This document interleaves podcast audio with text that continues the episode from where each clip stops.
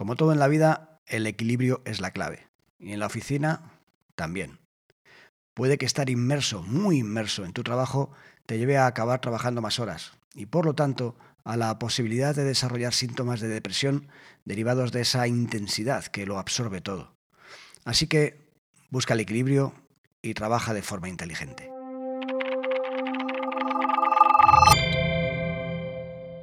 Bien, eh, según un reciente, muy reciente estudio australiano, estar muy comprometido en el trabajo no es necesariamente algo bueno.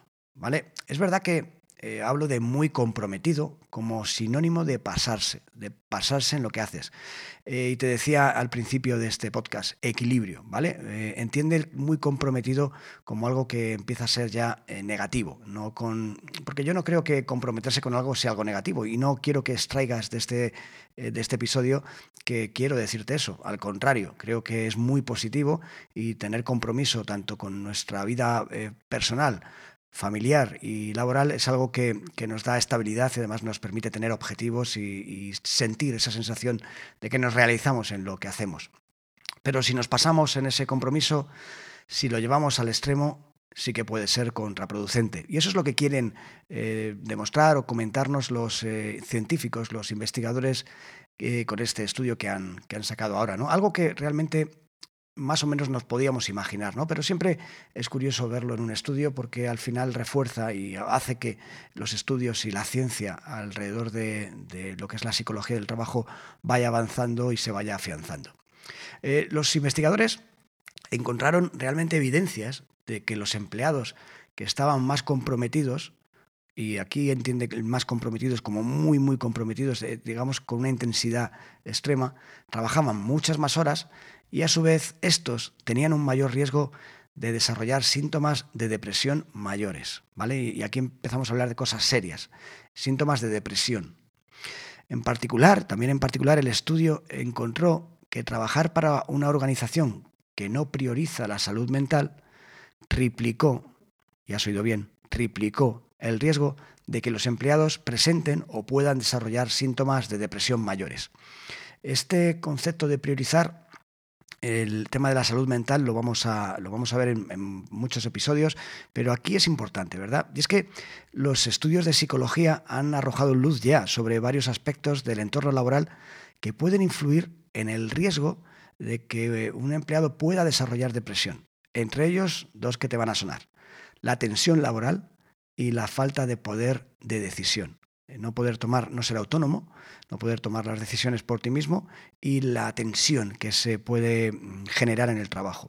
Y las empresas tienen mucho que decir al respecto de estos dos puntos, ¿no? Por eso te hablaba de priorizar la salud mental, porque sabemos ya que hay estudios que lo demuestran que la tensión y la falta de poder de decisión, por ejemplo, afectan y mucho en la salud mental de los trabajadores. De los trabajadores. El estudio este que te estoy contando, el estudio que han realizado los científicos australianos, eh, propone que eso, que trabajar muchas horas, largas horas, eh, que de hecho es algo que se está volviendo cada vez más común, también puede aumentar el riesgo de que un empleado desarrolle depresión. Las conclusiones de los estudios sugieren además que los empleados que están altamente absortos en sus trabajos corren el riesgo de desarrollar síntomas de depresión mayores al dedicar demasiadas horas al trabajo. Es decir, que no solamente dedicar muchas horas al trabajo, sino que hacerlo de manera intensa, estar muy absortos, muy, muy eh, intensamente comprometidos con lo que hacemos. Esa, es la idea, ¿vale? Por eso te decía al principio que no solamente es eh, el compromiso sin más, que de hecho el compromiso es algo necesario, sino eh, llevarlo como todo la vida, ¿no? hablábamos al principio del equilibrio, ¿no? Pues llevarlo al extremo.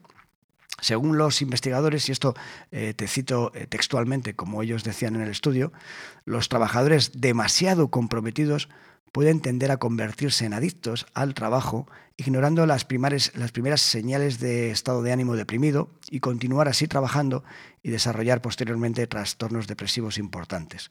Eh, no ser conscientes de, las señales que nos pueden estar dando nuestro cuerpo, y tanto física como mentalmente, y, continuar en esa intensidad hasta que el problema derive en síntomas graves, mucho más graves de depresión. O sea que, aparentemente, sentirse comprometido y energizado en el trabajo no protege contra el impacto psicológico de trabajar muchas horas, ¿vale? que a veces pensamos, no, bueno, porque yo me, gusta mucho mi trabajo, eh, me pone las pilas, estoy muy, muy comprometido, me gusta muchísimo lo que hago, y podemos pensar que eso es como una barrera que hace que no nos afecte el estar muchas horas dedicando de forma intensa, dedicándonos de forma intensa a una actividad como, como es el trabajo eso no te protege, por mucho que te guste. Es decir, que tenemos que saber, eh, y lo decía al principio, ¿no? la clave es eh, el equilibrio, saber priorizar y saber dar el tiempo a cada cosa sin excedernos en, todo lo que hacemos. Esa es la idea. Eh, pero los análisis descubrieron también otro hallazgo realmente sorprendente, y creo que al principio lo he dejado ya caer. ¿no? Se encontró que trabajar para una organización con un clima de seguridad psicosocial deficiente, es decir, lo que significa que la organización no priorice la salud mental de sus empleados, triplica el riesgo de los empleados de desarrollar síntomas de depresión mayores. Esto lo hemos comentado ya al principio, es decir, que la empresa tiene una responsabilidad también importante sobre la salud mental de las personas que forman parte de ella.